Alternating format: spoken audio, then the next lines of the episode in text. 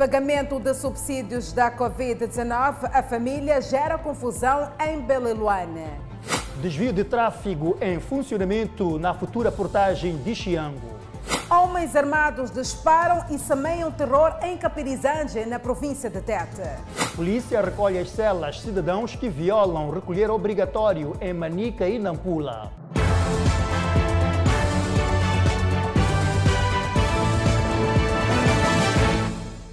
Muito boa noite, seja bem-vindo ao Fala Moçambique. Pagamento de subsídios da Covid-19 gera confusão em Belo Luane, distrito de Boane, província de Maputo.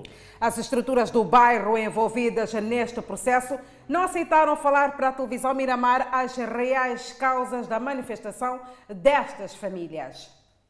Pagamento de subsídios da Covid-19 gera agitação no bairro Beliloa, no distrito de Boane. Porque não tivemos conhecimento. E vocês procuraram saber o que aconteceu? Procuramos saber se no chefe de quarteirão. Ela também disse que não tinha conhecimento disso. É por isso que nós que estamos aqui. Esta viúva, que diz ter filho doente, diz não perceber porque foi colocada de fora. Estamos aqui para tentar perceber por que não fomos alistados para este processo? Primeiro disseram que só deviam constar da lista os viúvos e viúvas e que tenham filhos doentes. Eu, particularmente, sou viúva e com filho doente. Será que não somos residentes de Beleluane? Subsídio este que nem a chefe de um dos quarteirões de Beleluane teve conhecimento, conforme esta explica. Amanhã recebi este grupo em casa a me falarem que no circo está a receber dinheiro e que eu sabia. Eu disse que eu não sabia de que no circo está a receber dinheiro. Eu saí de casa, vim aqui ao circo, ter com o secretário do bairro a procurar saber por que, as pessoas estão lá na minha casa e que esse dinheiro de onde é que provém, qual foi o critério que usaram, né, para poderem dar o dinheiro a essas pessoas. E o chefe de quarteirão disse, tá bom, já que é assim, vai lá falar com as pessoas lá tira os nomes das pessoas e traz aqui para a próxima vez eles receberem. Eu fui dizer às pessoas, só que as pessoas não quiseram saber, senão nós queremos aquelas pessoas estão a dar o dinheiro lá para tirar os nossos nomes. Tentamos contactar a estrutura do bairro que prometeu pronunciar-se brevemente. Afinal de contas, este processo vai acontecendo mesmo à revelia de alguns residentes que não foram alistados. Segundo ficamos a saber, este processo vai decorrer em duas fases. Esta é a primeira tranche, com 4.500 meticais, e daqui a três meses será a segunda e última fase, mais 4.500 meticais. E esta confusão que está instalada. O desvio do tráfego no local do futuro posto de portagem de Chianco entrou já em funcionamento. É verdade, Danissa, as obras estão em curso e os automobilistas não veem transtornos no local. Sinais orientadores de trânsito e pessoal de auxílio no local garantem que todos os veículos passem pelo desvio de tráfego no local da futura portagem de Chiango na circular de Maputo. Os automobilistas não veem transtornos. Por enquanto está bem formada a estrada, pá. não há tráfego, fizeram bem. A questão de congestamento, não tem havido congestamento. Acho que eles eh, programaram bem e pensaram melhor, dividiram os carros, então não tem havido muito, muito, muito assim. Assim, com o desvio do tráfego em funcionamento, as condições estão criadas e as obras de construção do posto de portagem estão em curso, com previsão de duração para seis meses. E a questão dos automobilistas é se esse prazo será cumprido. Deus não concluir, é normal, uma obra pode dizer, que faço em seis meses e vi fazer em seis meses, mais 15 dias maioria acredita que o empreiteiro vai cumprir com o prazo estabelecido. Chinês de trabalho. yeah. Chinês trabalha quando está decidido para trabalhar mesmo, quando é pago o trabalho. Com o chinês eu acredito, na verdade. Eu acredito, porque, porque o chinês quando está disposto a trabalhar, trabalha. Entre os moradores de Xiango, há quem explica estar numa situação em que a portagem vai lhe trazer prejuízos. O problema que eu estou a detectar ali é que, por exemplo, eu vivo neste lado, mas venho daquele lado. para virar para eu vir para, o, o, o sentido ao contrário, tem que pagar ali e voltar de novo a pagar. Então isso aí me dificulta muito. Então ainda não sei qual será a, a decisão do, dos superiores quanto a isso. Já os transportadores esperam uma taxa que não impacte as receitas. Homens armados disparam vários tiros contra posto policial, provocando medo à população da localidade de Caperizange, no distrito de Moatize, em Tete. Era para ser uma noite de um bom sono igual a todas para estes residentes. Mas os disparos efetuados por indivíduos desconhecidos contra este posto policial por volta das zero horas desta sexta-feira semearam medo no seio desta população. É, tiro, pá! Eu assustei, tive que dormir. Não dormi mais, fiquei logo com tremer. Com medo? Com medo. Só que de repente ouvimos tiros. Quem, quem eram também não sabíamos quem, quem deviam ser aqueles. Só que foi uma coisa de repente. A polícia não estava no posto. Talvez se fosse a polícia estava no posto, um dos policiais já, já estaria morto. Apesar de se viver um ambiente calmo na região, a população diz que o medo ainda prevalece. Acompanhar isso, não tenho força de andar e dar volta, nem ir na machamba. Estou aqui. Se sentimos mal, porque não sabemos quem são essas pessoas. E saíram de onde também não sabemos.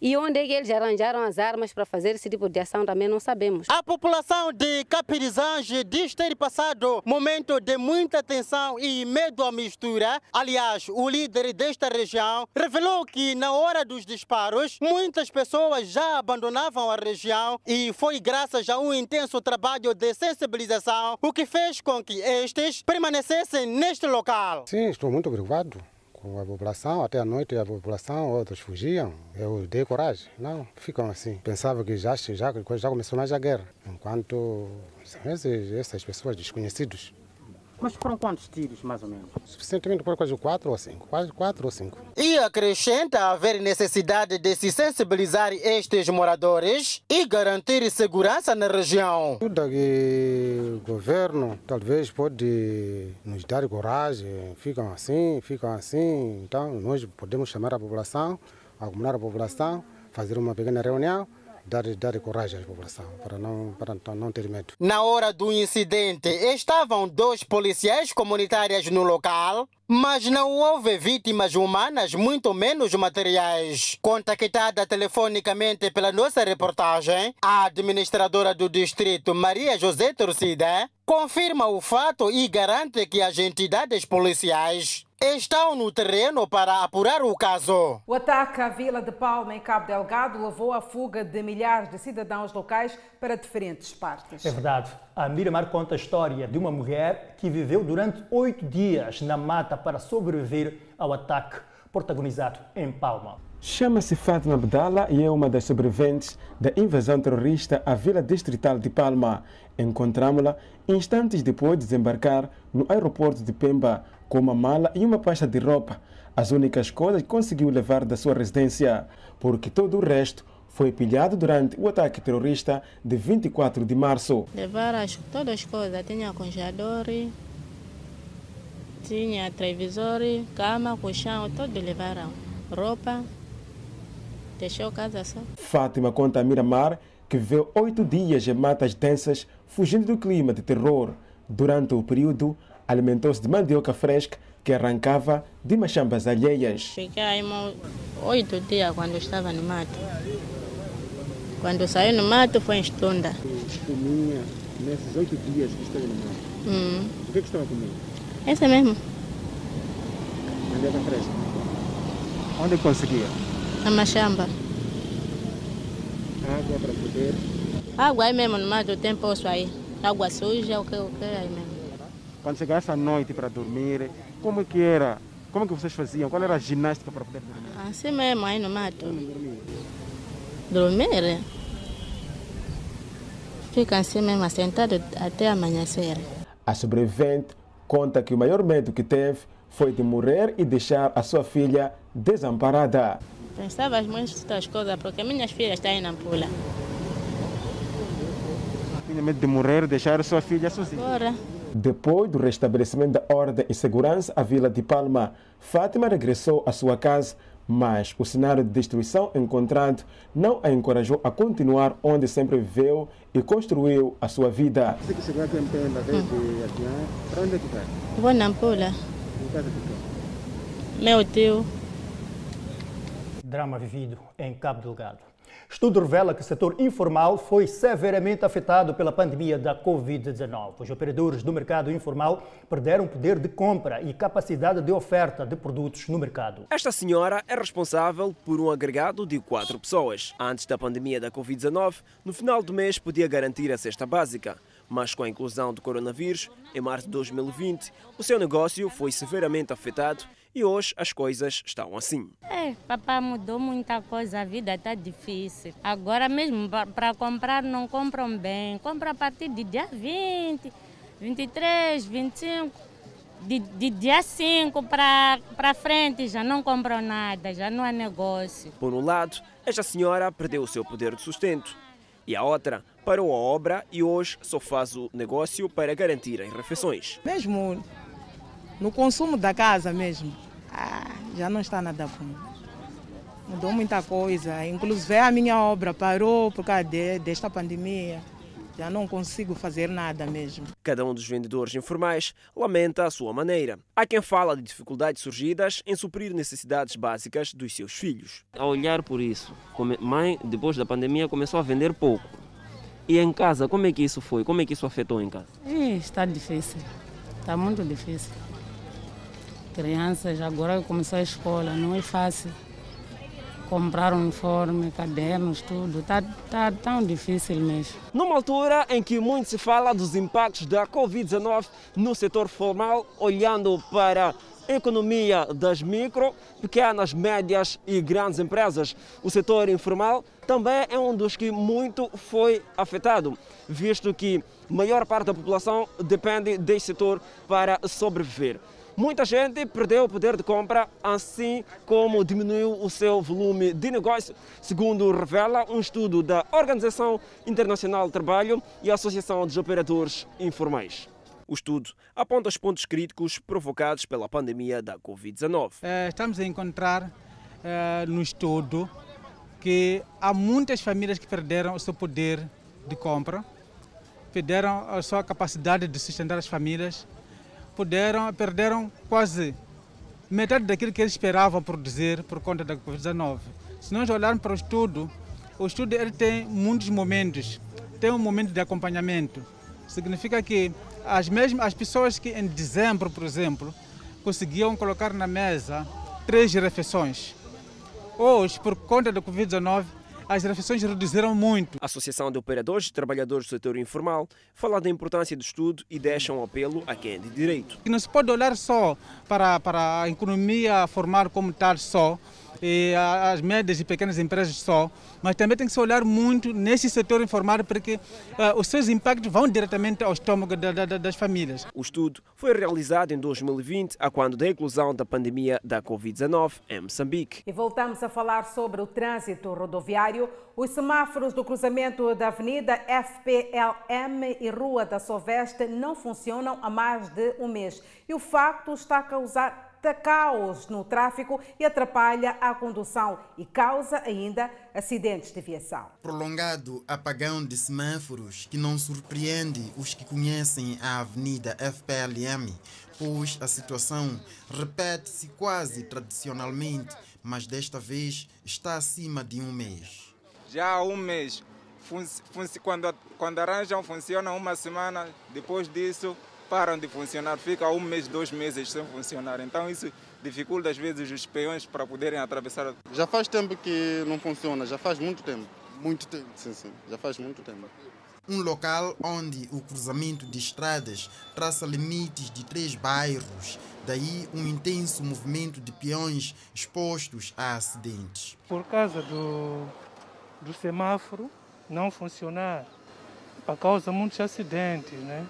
Porque o semáforo que é, é responsável, é ele que vem, é que dá prioridade para os peões. Os acidentes, os motoristas sempre podem pensar que os semáforos estão funcionando enquanto estão de problema. eles só podem passar sem controlar, dizendo que eu estou sempre no prioridade, enquanto que não está de prioridade, o problema é do semáforo. É um local muito movimentado, uma vez que o cruzamento das avenidas está nas proximidades de dois locais de muita concentração, o mercado Chiquelene e o mercado Compone. Os peões ficam bastante tempo nas margens da estrada, à espera de oportunidade para usarem passadeiras e os automobilistas não cedem com facilidade. É que arranjassem logo os semáforos, porque é um sítio muito movimentado mesmo, é um risco para as crianças, agora é o tempo da escola e a qualquer momento pode acontecer um acidente. Então, pedimos a quem de direito para que resolva essa situação, porque é um risco para nós.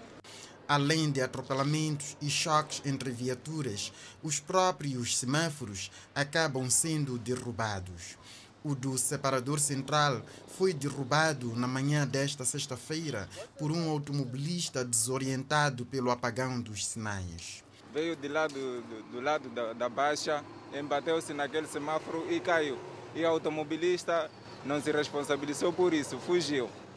Os semáforos foram implantados há poucos anos, depois de uma manifestação da população local contra frequentes acidentes. O nível de degradação das vias de acesso para a localidade de Alto Maganha, no distrito de Pebane, província da Zambésia, está a dificultar o nível de escoamento de produtos dos camponeses. Estes pedem ao governo para que possa intervir para reduzir o nível de perdas da produção. A população da localidade de Alto Maganha, no distrito de Pebane, está a reduzir os níveis de investimento que tem estado a ser feito pela comunidade nos campos agrícolas pelo fato das vias de acesso não estar a ajudar para o escoamento ou venda dos produtos agrícolas. A maior parte das estradas aqui na localidade de Maganha que dá acesso a outros povoados se encontram degradadas. Isso faz com que haja aquilo que é dificuldade de escoamento de vários produtos nos campos agrícolas. A população aqui pede para que o governo possa redobrar esforços de modo a melhorar aquilo que é o nível de transitabilidade para diversos pontos de produção agrícola aqui na localidade de Maganha, no distrito de Pebane, na Zambésia. Temos algumas pontes que estão mesmo totalmente danificadas. Temos aquelas pontes antigas de ponte de madeiras e aquelas madeiras totalmente já foram embora. Hoje em dia, como se trata? lá no mato não temos madeira favorável. Todas as madeiras já foram evacuadas.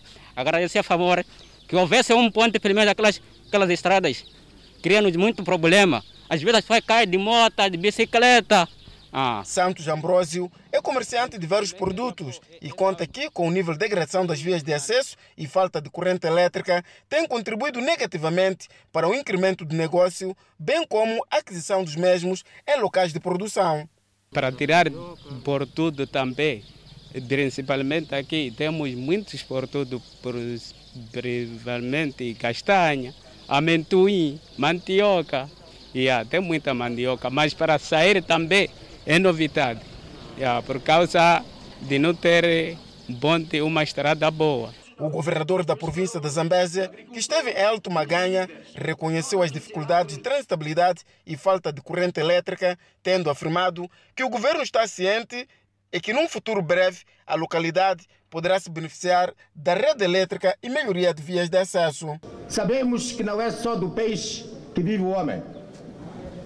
Nós sabemos que Alto Maganha, Cuciane, precisa de continuarmos nós a melhorar as estradas que ligam este povoado. Sabemos nós estradas que garantem o escoamento dos produtos. Falando em produção agrícola, a falta de equipamento está a condicionar as atividades dos agricultores envolvidos no projeto Sustenta no distrito de Vanduze, na província de Manicá. Volvidos oito meses após o lançamento do projeto Sustenta na província de Manica, alguns agricultores inseridos neste projeto no distrito de Vanduz dizem que as suas atividades estão sendo condicionadas devido à falta de alguns materiais como insumos, pesticidas, bombas, motores, pulverizadores, entre outros. Realmente havia bomba para muitos, então isso deu atraso de, eh, de pulverização, porque tínhamos que esperar um, outro espera outro, etc. E outro problema também que temos são as máquinas mesmo. Santos Samuel é um dos agricultores contemplado no projeto Sustenta e diz que a falta desses elementos tem causado muitos prejuízos, tendo em conta que sem os pulverizadores não tem como combater as pragas que estão a desvastar seus campos de produção. No nosso programa vinha motobombas, insumos, tudo completo, só que não recebemos todo, todo o equipamento, nem mesmo os insumos vieram um bocado atrasados, mas tentamos semear. Então vamos ver o plano que eles estão a fazer, novo plano de agora. Por seu turno, a diretora dos Serviços Distritais das Atividades Econômicas no Distrito de Vanduz reconheceu a situação e assegurou que já estão em curso o projeto de aquisição de mais equipamentos para fazer face aos trabalhos dos agricultores envolvidos neste projeto. Durante o processo, eles, alguns foram eh, beneficiados no apoio às lavouras, na preparação dos seus campos, e também foram beneficiados em sementes, como semente de milho, soja e de feijão, feijão nhemba. E também alguns insumos como adubos, né, alguns pesticidas também.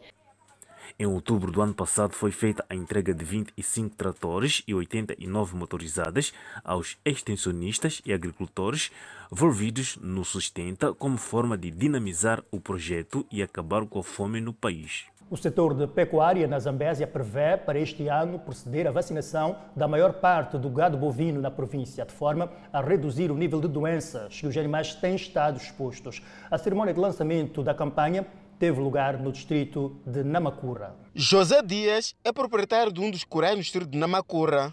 O mesmo entende que a campanha ora lançada poderá ajudar no combate de algumas doenças endêmicas que têm vindo a dizimar vários animais naquele ponto da província e não só. É grande ajuda porque não conseguimos comprar todos os medicamentos ao mesmo tempo. Se o Estado nos oferece uma vacina para algumas doenças, é um bom avanço para termos boa produção. Namacurra é um distrito que apresenta um nível elevado de cidadãos que têm apostado no fomento pecuário, principalmente do gado bovino.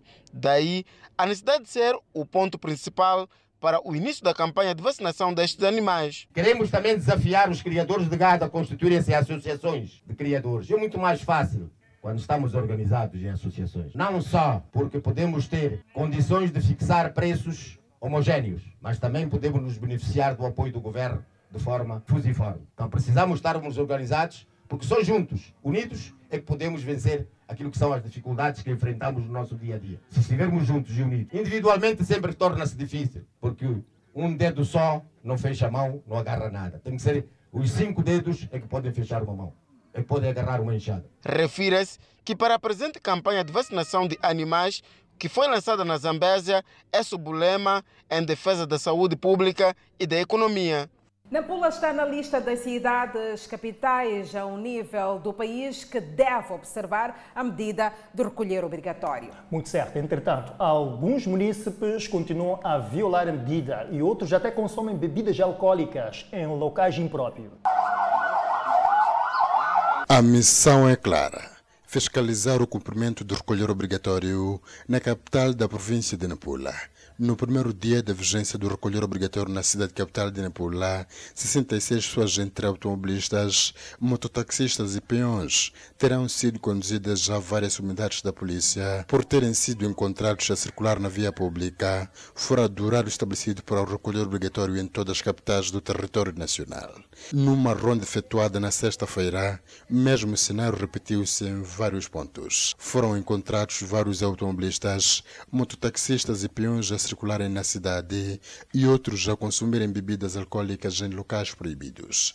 Não foi nossa querência. O caminhão quando avariou tudo, epa, não tínhamos como, tínhamos de tentar para sair do local da machamba é para poder correr a casa. Não tem outra maneira, nem para nem ficar lá, lá no mato, nem nada, por causa de crianças pequenas que estão em casa. Eu estava acompanhando meu primo e só que como ele teve bebê, não é? A esposa acabou de nascer. Não. Então eu estou a voltar para levar a outra irmã e devolver. Porque a violação do recolher obrigatório verifica-se um pouco por toda a cidade de Nampula, municípios dividem opiniões. A criminalidade é menos. É, para além disso, epa, descansamos também. Nas nossas casas descansamos livremente. Porque ninguém circula. Isso quer dizer que a polícia está em todo canto. O recolher obrigatório, para além de ter vantagens de evitar a inclusão da Covid-19, os operadores de táxi aqui na Pula dizem que o mesmo também está a trazer eh, prejuízos para aquilo que são as receitas diárias. Se antigamente, por exemplo, trabalhavam até às 23 ou 0 horas, agora são obrigados a ficar atentos até 21 horas, daí regressar às suas casas. Estamos a perder dinheiro porque quando não conseguimos de dia, epa, pelo menos tentamos a partir de 21 horas até 23 horas, aproveitar aquele tempo que não anda chapa. Mas agora está complicado, mas não temos como, vamos cumprir. Recordar que no primeiro dia da vigência do recolher obrigatório, na cidade capital da província de Nampula, a polícia teria avançado a existir em condições em termos materiais e humanos, no sentido de cumprir e fazer cumprir a medida, tendo avisado aos infratores uma responsabilização exemplar. A TV Miramar acompanhou na província de Manica a operação da Polícia da República de Moçambique e a Polícia de Trânsito no recolher obrigatório. É verdade, Edson Muyanga, e há resultados operativos. Cinco pessoas foram recolhidas por desobediência às medidas impostas neste estado de calamidade pública. Noite da sexta-feira, 22 horas, a PRM, Polícia de Trânsito e a nossa equipa de reportagem entraram no terreno para verificar o cumprimento da ordem no âmbito do recolher obrigatório entre as 22 e 4 horas da manhã. O objetivo é travar o aumento do número de casos e mortes por Covid-19. Entretanto, não demorou muito tempo para flagrar vários cidadãos que circulavam nas ruas. Estava a vender carne de porco, como teu. No momento em que eu estava a arrumar, no momento que chegaram, então. Alguns estavam assustados porque não estão habituados com a medida.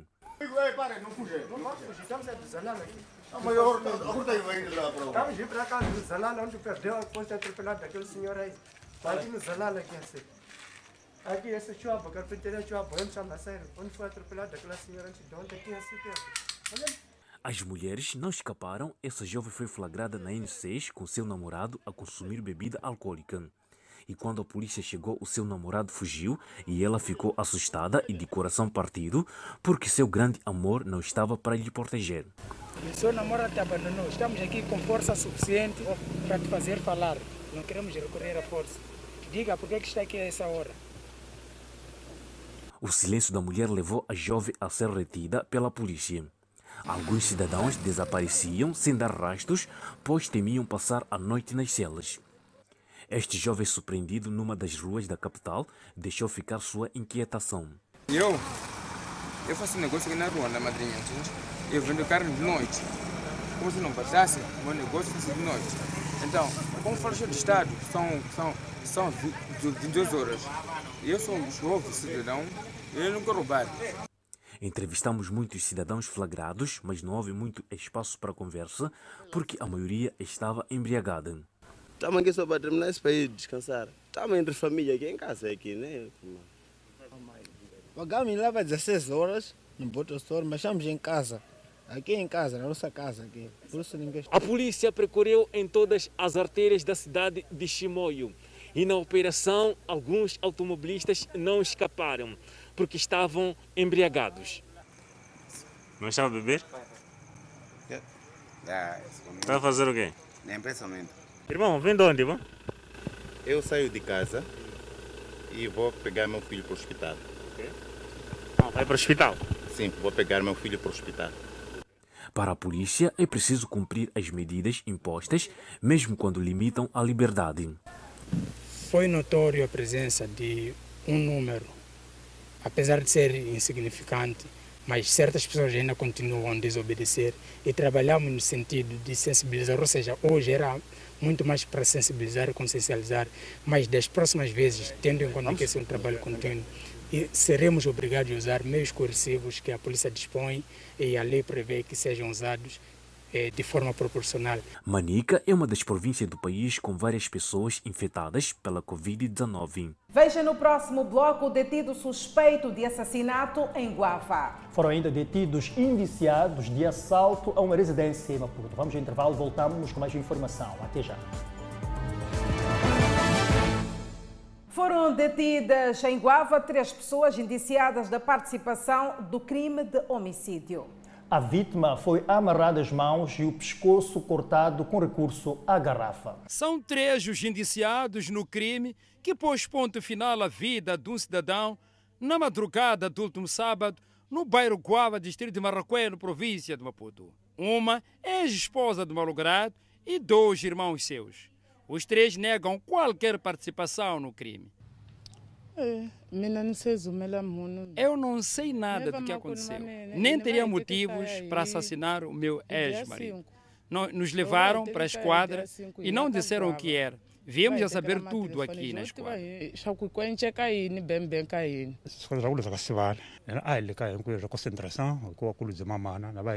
Eu fiquei em casa porque não podíamos sair devido à morte da nossa mãe. Há regras para sair para não apanharmos doença. De repente foram nos buscar. Não sei de nada. Você não sabe por que está aqui? É pá, já sei, porque ou, ou isso aqui. Ouviu com quem? Nem na esquadra começaram a falar já enquanto estou dentro da estela. Você respondeu? Não respondi nada. No entanto, a família do malogrado conta outra versão dos factos. Juliette, irmã mais velha, desde que o casal se separou, o malogrado era constantemente agredido.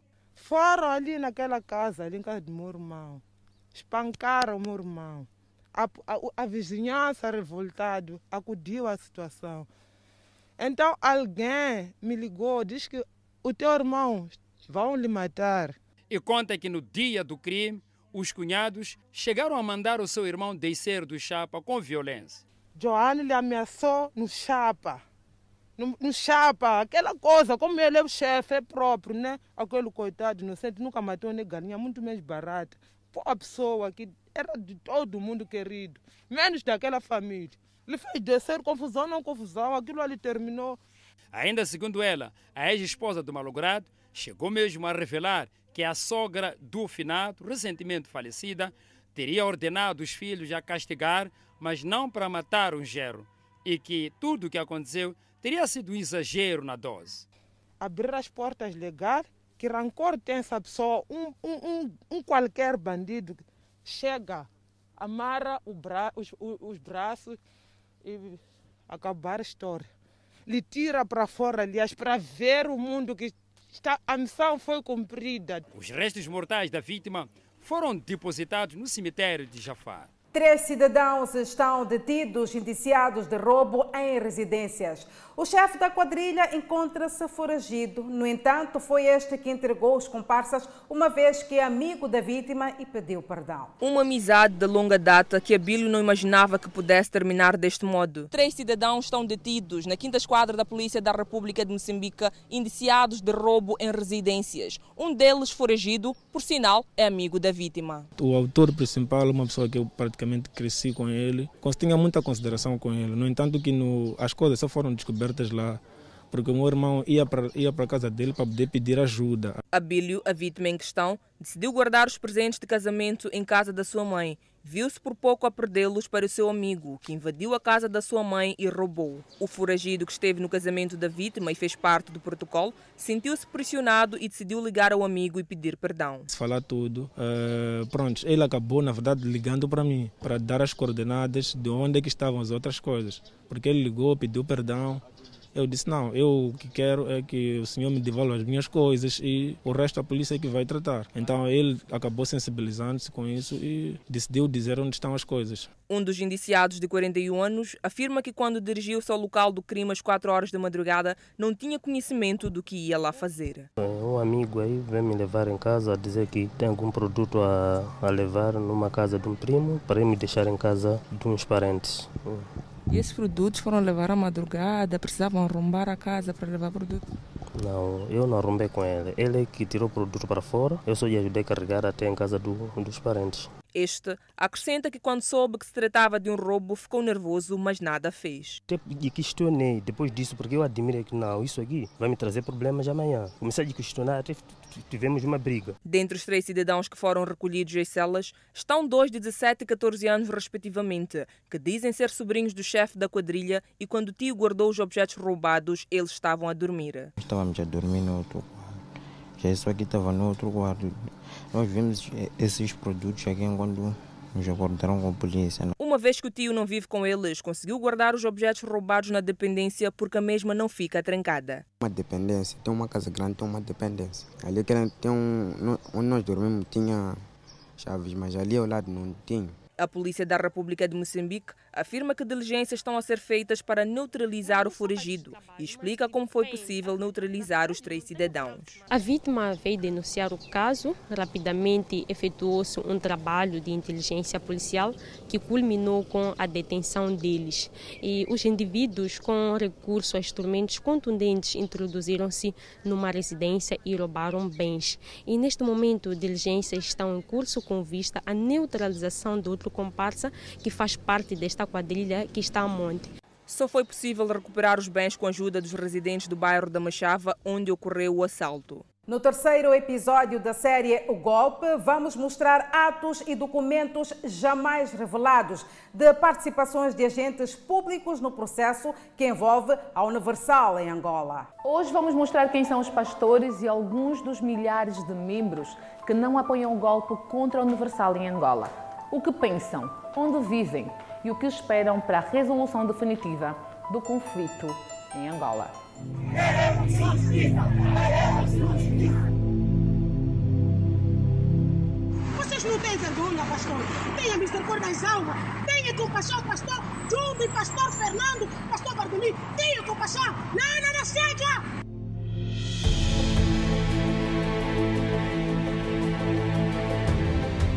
São mais angolanos aqueles que se intitulam como reformistas do que nós. São estas e outras inquietações que nós temos e vamos fazer mostrar aqui ao país e ao mundo. Então, eu digo, de tanta indignação que eu tenho na minha vida, eu quero que o governo veja este lado. Chega do sofrimento das mamás, dos papás, da Igreja Universal. Enquanto cidadãos angolanos, e para que fique transparente que nós reconhecemos a liderança da IURD instituída pelo senhor Bispo Edir Macedo.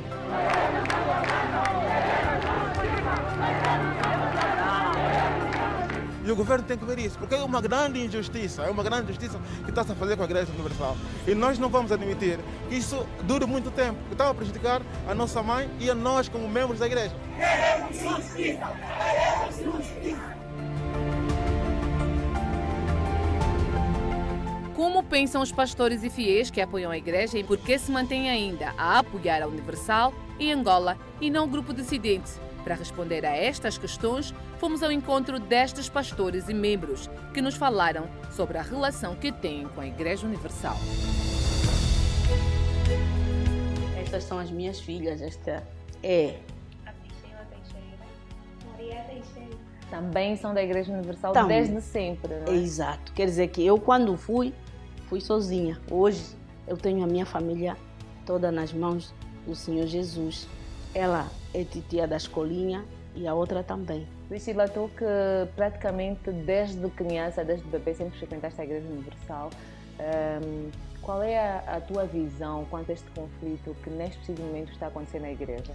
Eu nunca vi isso acontecer na Igreja, em todos os países que eu já uh, acompanhei a Igreja. Eu nunca vi acontecer pessoas a se rebelarem, a quererem ficar com aquilo que eles encontraram. Querem que sejam deles. Então acho que isso tudo é um absurdo. Hoje, quando eu quero buscar a Deus, eu assento. Olha, engraçado, até fiz um cantinho em casa onde eu faço as minhas meditações. Eu assento ali, ou de madrugada, ou de dia, a hora que Deus quiser falar comigo, ou a hora que eu quiser falar com Deus, eu oro. Mas não é igual como quando os templos estavam abertos, quando eu ia à igreja, ia buscar uma palavra, ouvia ao vivo, é diferente do que ver pela televisão, não é? Porque a, a igreja é casa de oração, é um lugar aonde Deus escolheu para que nós fôssemos adorar. O que que eles já fizeram que mostram que eles estão a estão a ajudar, querem ajudar as almas. O que que se vê? Não se vê nada. Eles não vão evangelizar, não vão aos hospitais fazer visitas, não vão às cadeias, Não vão os meninos de ruas fazer os anjos da madrugada, que é ir à rua de madrugada para ver aquele, aquelas pessoas que se drogam, para ajudar os drogados, para ajudar as prostitutas. Era uma coisa que se fazia antes? É, se fazia muito. Para ela, não existe Universal renovada e nunca existirá. O seu maior desejo, segundo nos contou, é terem os templos devolvidos. É triste e é de lamentar. Revoltante ao mesmo tempo. Hoje, não sei por que portas e travessas abrem as portas para eles. Eu não me revejo nesta situação, porque isso é um golpe. Eu não me revejo aí. Por que, que eu não me revejo aí? Porque eles não têm caráter para poder liderar uma igreja como a Igreja Universal, por causa das más condutas que eles têm, que eles vivem, que eles viveram, que eles viveram que eles vivem. Eles não, não estão preparados para liderar a Igreja Universal porque a igreja universal é uma só. Ela está em mais de 134 países. Por que aqui em Angola só que vai ser diferente? Então, eu, eu digo assim, não existe igreja renovada, não existe.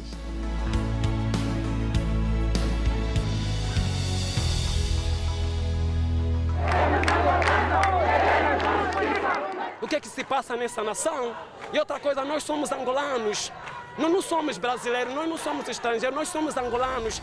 Nós queremos que o nosso, que o nosso governo venha resolver a nossa causa.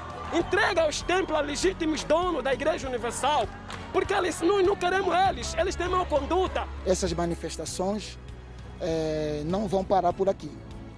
Tanto nós, é, os bispos e pastores, os obreiros, os membros, os jovens, todos eh, nós estaremos juntos eh, por uma causa que é da injustiça eh, que nós temos sofrido. Eu vou ser sincera, a Igreja Universal Mamãe lesa o nosso coração porque a igreja prima por uma disciplina. Porque nós somos, somos, vários pastores, nós temos vários bispos angolanos, nós temos N pastores conosco, N famílias angolanas, então eles não podem estar a dizer em nome de, dos angolanos, porque nós somos angolanos e estamos aqui, na fé e firmes.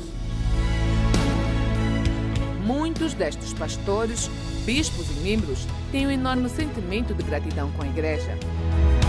Nós queremos que o tribunal resolva essa situação e não é o que acontece. É, o Ministério da Cultura veio e deu o seu veredito a favor dos reformados. E nós? Aonde é que nós nos colocamos nessa situação se nós também somos angolanos e também temos direitos? A Universal é a nossa mãe. Um deles é Cláudio Duarte, o mesmo que a imagem a ser agredido brutalmente pela Polícia Nacional rodou o mundo e promoveu uma série de manifestações de solidariedade em vários países. Aí eu coloquei as mãos na, na cabeça e fiquei de joelho. Aí que esse polícia puxou o purete do outro colega e começou a espancar. Começou pelo bispo Alberto e depois eu acho que ele despejou toda a fúria que ele tinha em cima de mim. Porque eu, a única coisa que eu queria era evitar que o povo sofresse ferimentos. Eu pensei que ao ao, ao fazer esse procedimento de redenção, eles iriam parar, mas não foi isso que aconteceu. Eu gritava de dor e gritava que não estou armado, não estou armado, não estou armado, não estou armado, parem, parem, parem. E ele continuava a bater, continuava a bater. O pastor e a sua esposa expressam dor e decepção com o que viveram. Pela primeira vez na vida, ou naquele momento, eu senti vergonha do meu país. Esse é o sentimento que eu tinha naquele momento. Vergonha do meu país. Como já relatei, eu fui missionário fora de Angola durante 20 anos, mais de 20 anos. Passei em Portugal, nunca fui agredido em Portugal. Passei na França, nunca fui agredido na França. Passei na Guiana Francesa, nunca fui agredido nas Antilhas, nos Estados Unidos, que é um país que todo mundo é, é, vê as dificuldades, com muito racismo, com antes mesmo aquela história que, que se passou com aquele americano negro que foi morto, eu estava nessa altura nos Estados Unidos. E eu lembro em Miami tinha o, o recolher obrigatório, mas quando eu passava e identificavam-me como pastor evangélico, eles falavam, pastor, por favor, faz atenção, vamos, vamos, vamos é, lhe proteger. Quer dizer, no país alheio eu fui protegido. A esposa, que é de nacionalidade portuguesa, relata os momentos de medo e impotência vendo o marido passar por tudo aquilo. Olha, naquele momento é assim, a gente nunca pensa passar por essa situação. Até porque a gente está num país laico, um país de direito, um país que supostamente a gente tem direito de orar, de andar na rua e defender a nossa fé. E ao ver uma agressão tão brutal como foi, a gente diz, mas onde é que a gente está? Será que a gente está num país laico? Será que a gente está numa democracia? Existe democracia neste país? E foi nesse, nesse momento que eu fiquei, meu Deus, eu nunca vi uma situação assim. Num país que supostamente de direito e laico. E eu ver o Cláudio a chorar de dor, eu sem saber o, o que é que eu poderia fazer naquele momento, porque no meio daquela confusão toda, a gente não sabia o que fazer. Mas uma coisa que me chamou a atenção foi, eu não saio daqui. Chorando de dor, eu não saio daqui. Apesar do ocorrido, eles afirmam que continuarão firmes na defesa da sua vocação pelo Evangelho. Porque a gente tem convicção do que, é que a gente está a fazer aqui. A gente não veio buscar nada além de almas, salvar almas. Então, quando a gente tem esse propósito, seja na dor, seja num. não importa a situação, a gente vai até o fim. É isso que a gente está fazendo aqui. Levando almas à salvação. E só isso.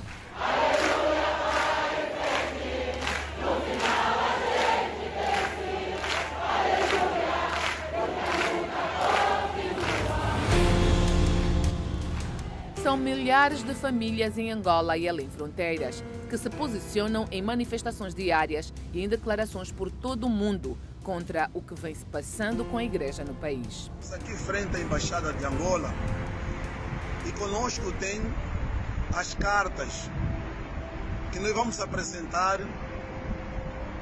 ao embaixador da Angola aqui em Portugal com relação a tudo quanto está acontecendo em Angola é, a tomada das igrejas e nós não aceitamos como angolanos. Por isso que nós vamos entregar essa carta ao embaixador de Angola aqui em Portugal. Uh, olá, meu nome é Marisa, eu sou da Igreja Universal aqui do Reino Unido. Venho uh, por este vídeo uh, apresentar a minha revolta ou o meu repúdio em relação à situação que está a passar em Angola. Olá, meu nome é Gisela, eu sou membro da Igreja Universal do Reino de Deus e também sou obreira na, na Igreja do Reino de Deus em Londres. Estou aqui a fazer esse vídeo para mostrar a minha solidariedade com a situação atual que a igreja está passando neste momento em Angola. Estou aqui para gravar esse vídeo para dizer que a Igreja Universal do Reino de Deus é só uma e é indivisível. E também venho pedir, clamar à justiça angolana e ao nosso presidente, o senhor João Lourenço, que venham fazer justiça à nossa igreja e que a igreja venha a ser devolvida aos seus legítimos donos. São declarações de fiéis da igreja, alegando se sentirem invisíveis aos olhos das autoridades e que o Estado tem se feito surdo aos seus gritos de socorro.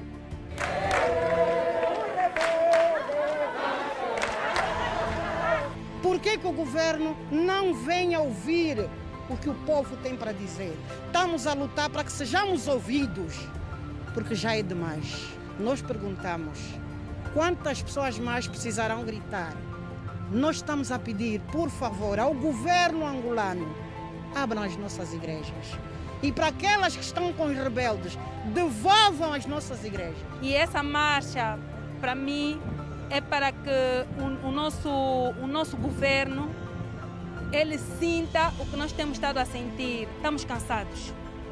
E eu faço um apelo ao nosso presidente da República: para nós não existe reforma.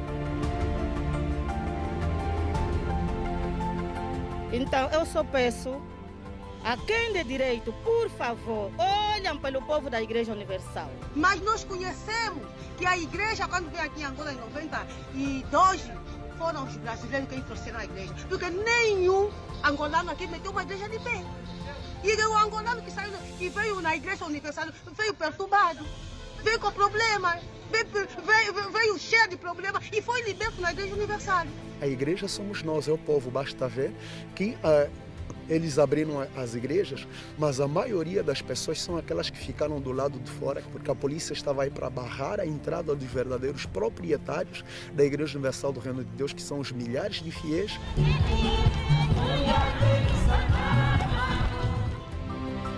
A verdade é que este conflito atinge milhares de famílias que se sentem desamparadas das autoridades judiciais e do Estado angolano para a condução imparcial desta crise.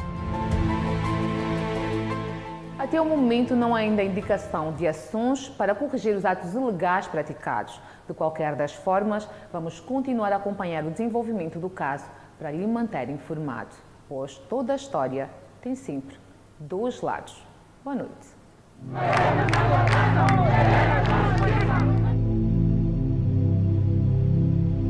Vocês não têm vergonha, pastor?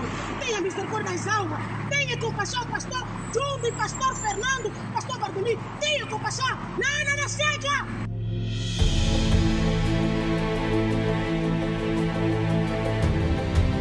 São mais angolanos aqueles que se intitulam como reformistas do que nós. São estas e outras inquietações que nós temos e vamos fazer mostrar aqui ao país e ao mundo. Então, eu digo, de tanta indignação que eu tenho na minha vida, eu quero que o governo veja este lado. Chega do sofrimento das mamás, dos papás, da Igreja Universal. Enquanto cidadãos angolanos, e para que fique transparente que nós reconhecemos a liderança da IURD instituída pelo senhor Bispo Edir Macedo.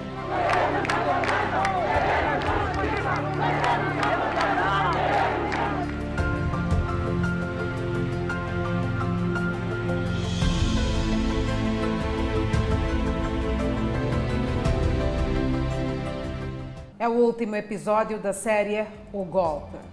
Nas últimas 24 horas, Moçambique registrou 47 recuperados da Covid-19. Vamos de intervalo, voltamos com mais informação. Passamos a atualizar os dados da Covid-19. Moçambique registrou mais 47 recuperados, elevando para 58.383 o cumulativo. Cumulativamente, existem 3.221 internados e 54 recebem tratamento nos centros de isolamento. Moçambique tem atualmente 68.578 casos positivos registrados, dos quais 68.262 são de transmissão local e 316 importados. Moçambique testou nas últimas 24 horas 1.415 amostras, das quais 316 revelaram-se positivas. Todos os novos casos hoje reportados são de nacionalidade moçambicana e resultam de transmissão local. Nas últimas 24 horas, o Ministério da Saúde não voltou a notificar a ocorrência de óbitos em pacientes infectados pelo novo coronavírus, mantendo-se deste modo 789 as vítimas mortais. Moçambique tem 9.502 casos ativos desta pandemia viral. Seguimos com mais notas informativas. É verdade, na província de Sofala, o centro de acomodação de Guaraguara, para onde foram transferidas mais de 14 mil pessoas vítimas de inundações na vila de Buza, foi desativado e transformado em bairro de reassentamento definitivo. Na ocasião, foi eh, tornado público que serão construídas 2 mil casas em benefício das vítimas dos ciclones e inundações. É um novo bairro que nasceu em consequência dos ciclones Gidai em 2019 e Heloísa em 2021, em que muitas famílias na vila do distrito de Búzios, em Sofala, viram suas casas destruídas e outras inundadas pelas águas das chuvas que também fizeram vítimas mortais. Para fazer face a estes fenómenos naturais, as autoridades adotaram medidas que passavam por transformar uma área antes não habitada de Guaraguara para o local da acomodação e hoje em bairro de reassentamento definitivo. É aqui onde as pessoas vão passar a ficar definitivamente. Nós agora estamos a fazer de conta que na sede do Buzi, quando houver um desastre, ocorrência de um desastre qualquer, nos próximos anos não vamos nos preocupar. Significa que toda a população, aquela que estava na zona de risco do Buzi, definitivamente está aqui junto com a sua liderança. Cansadas de tanto sofrimento, As famílias transferidas da Vila Sede do distrito do Bus para o novo bairro de reassentamento definitivo de Guaraguara dizem que jamais voltarão a morar naquele ponto da província de Sofala e pretendem iniciar uma nova vida nesta localidade. Nada, eu quero viver aqui definitivo mesmo, porque da forma que nós passamos maré no Bus com água cheia, ventania, pá, prefiro viver aqui definitivo. Vai morrer. Pessoas a morrer? Sim. Por causa das águas? Por causa das águas, sim. E isto é que fez com que a senhora mudasse de ideia, Sim. passar a ver? Sim, sim. Em Guaraguara foram parcelados mais de 2 mil talhões e fixadas tendas que servem atualmente de abrigo para estas famílias. Neste sábado, foi tornado público que serão construídas neste novo centro de reassentamento definitivo 2 mil casas em benefício destas comunidades. Mas como é que você movimenta as famílias sem condições? Então, nós, como parceiro do, do governo, dissemos ao governo moçambicano que havemos de construir duas mil escolas, desculpa, duas, duas mil casas aqui em Guaraguara, três escolas, uma, uma primária e duas secundárias, uma esquadra e um centro de saúde. O governo anunciou a desativação do centro de acomodação, transformando-o em bairro de reassentamento definitivo e ainda ofereceu às comunidades kits de alimentos para os próximos 15 dias. Com a desativação do centro de acomodação, são mais de 14 mil pessoas que passarão a ficar em definitivo aqui no novo bairro de reassentamento na localidade de Guaragora, no distrito do Bus, na província de Sofala. Queria agradecer a, pre- a vocês todos aqui por terem aceito esta transferência. Não é fácil sair de uma zona onde os nossos pais, os nossos avós e outros mudar de bairro é muito difícil. Mas quero agradecer e saudar a vossa atitude. No local, foram criados serviços básicos para atender às necessidades das comunidades, tendo ainda o governador da província prometido a eletrificação desta zona o mais breve possível. Para acompanhar no próximo bloco, o presidente do Chad vai no seu sexto mandato, isto é, nesta eleição que está concorrida. É verdade, vamos para mais uma breve pausa. Voltamos com mais notícias. Até já. De volta aí com as notícias internacionais. O presidente do Chad encerrou a sua campanha em busca de estender o seu mandato de três décadas, ou seja, esta é a sexta vez que ele concorre ao cargo de presidente da República. Ao chegar a um estádio da capital para um rally, Idris Deby cumprimentou seus simpatizantes do alto de um caminhão. Ao falar da manifestação ocorrida, Deby disse a milhares de simpatizantes que há nacionais que se autodenominam líder de partidos políticos ou da sociedade civil que querem danificar a sede da Comissão Eleitoral Nacional Independente. Eles foram presos, fundamentou o presidente. As prisões neste país aconteceram depois que grupos de oposição acusaram o governo de repressão à oposição. Num comunicado esta semana, a Human Rights Watch disse que as forças de segurança reprimiram os manifestantes e oposição política antes das eleições presidenciais deste país, prejudicando o direito dos chadianos de escolher livremente seus representantes eleitos.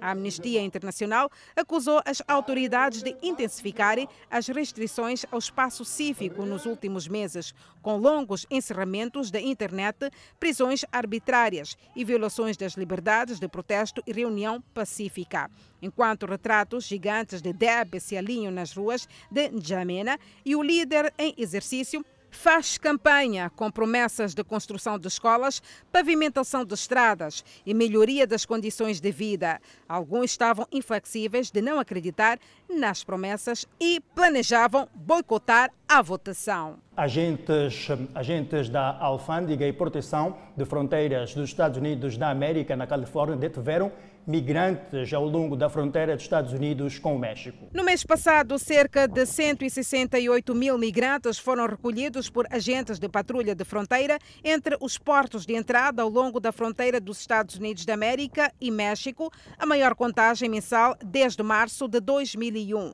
O presidente Joe Biden espera criar uma solução legislativa para o crescente número de imigrantes em busca de asilo na fronteira sul dos Estados Unidos. Se o Congresso, profundamente dividido, conseguir aprovar a legislação de reforma este ano, tem enormes implicações para os cerca de 11 milhões de imigrantes que vivem ilegalmente nos Estados Unidos, que chegaram sem vistos ou passaram do período. Também pode ter um impacto profundo na presidência de Biden e se os democratas conseguirão manter sua maioria nas eleições para o Congresso de 2022, quando o partido do presidente normalmente perde cadeiras. Uma segunda e terceira erupções explosivas abalaram o vulcão na Ilha São Vicente, depois que uma primeira erupção levou a ordens de evacuação obrigatória do governo local. O acesso a uma zona vermelha, ocupando quase um terço da ilha de 133 milhas quadradas, perto do vulcão, foi restrito. As autoridades no local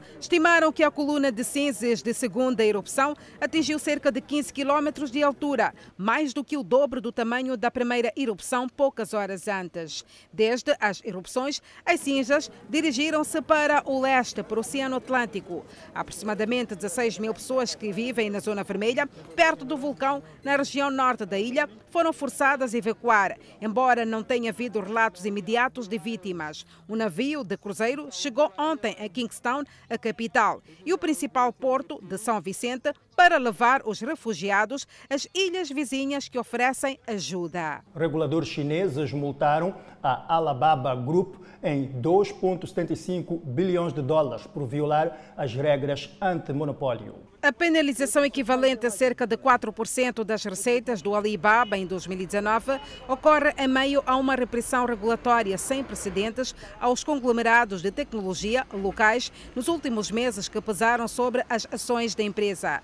O império empresarial do fundador bilionário do Alibaba, Jack Ma, foi particularmente submetido a um intenso escrutínio depois de suas duras críticas ao sistema regulatório da China no final de outubro. No final de dezembro, a Administração Estatal de Regulamentação do Mercado da China anunciou que lançou uma investigação na empresa. Isso aconteceu depois que as autoridades anularam uma oferta pública inicial planeada de 37 bilhões de dólares do Ante Group, braço financeiro da internet do Alibaba.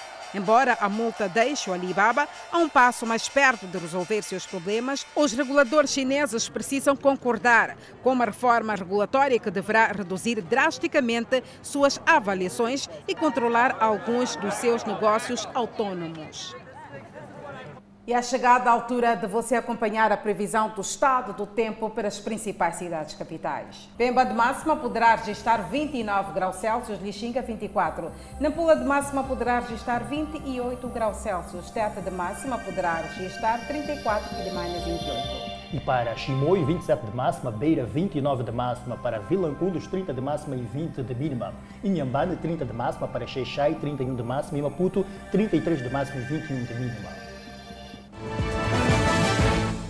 Agora o desporto, a atleta moçambicana dos 100 e 400 metros barreira, Cecília Guambe, não conseguiu melhorar as suas marcas que possibilitam, que possibilitariam a qualificação para os Jogos Olímpicos de Tóquio, mas trabalha de forma árdua e confiante nos próximos compromissos internacionais. O resultado não foi o desejado na prova internacional dos 400 metros barreira, que teve lugar no dia 30 de março em Joanesburgo, na África do Sul. Contudo, a atleta faz uma avaliação positiva da sua prestação. A falta de competitividade interna influenciou com que nós fizéssemos talvez as marcas que lá fizemos, os resultados que trouxemos, mas a prestação foi boa. Com a primeira competição não se exigiu muito, primeiro tínhamos que nos adaptar, porque já se passava muito tempo sem as competições, então tínhamos que nos adaptar e prestar mais atenção ao que temos feito aqui nos treinos. O técnico da atleta, Fernando Mucua, considera fundamental olhar para os próximos meses com muito rigor no cumprimento dos processos de treinamento e ritmo competitivo da velocista de 21 anos de idade.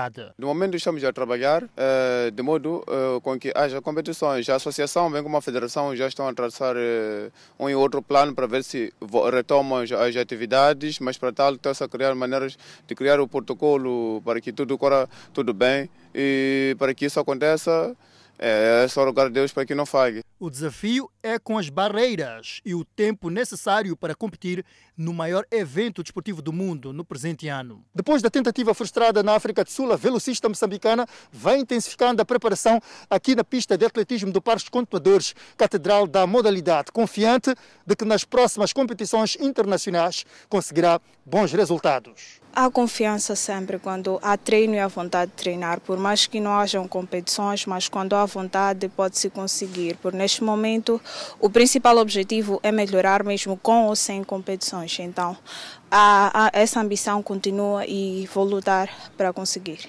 Na disciplina dos 100 metros barreira, Cecília Guambi tem a marca de 14 segundos e 60 centésimos. Pretende melhorar para 14 segundos e 24 centésimos. Nos 400 metros barreira, a sua marca é de 63 segundos e trabalha para alcançar a marca de 59 segundos. Com o desporto, colocamos um ponto final à presente edição do Fala Moçambique. Muitíssimo obrigada pelo carinho da sua audiência. Fique agora com as emoções da telenovela Gênesis. Boa noite e um bom final de semana. Boa noite.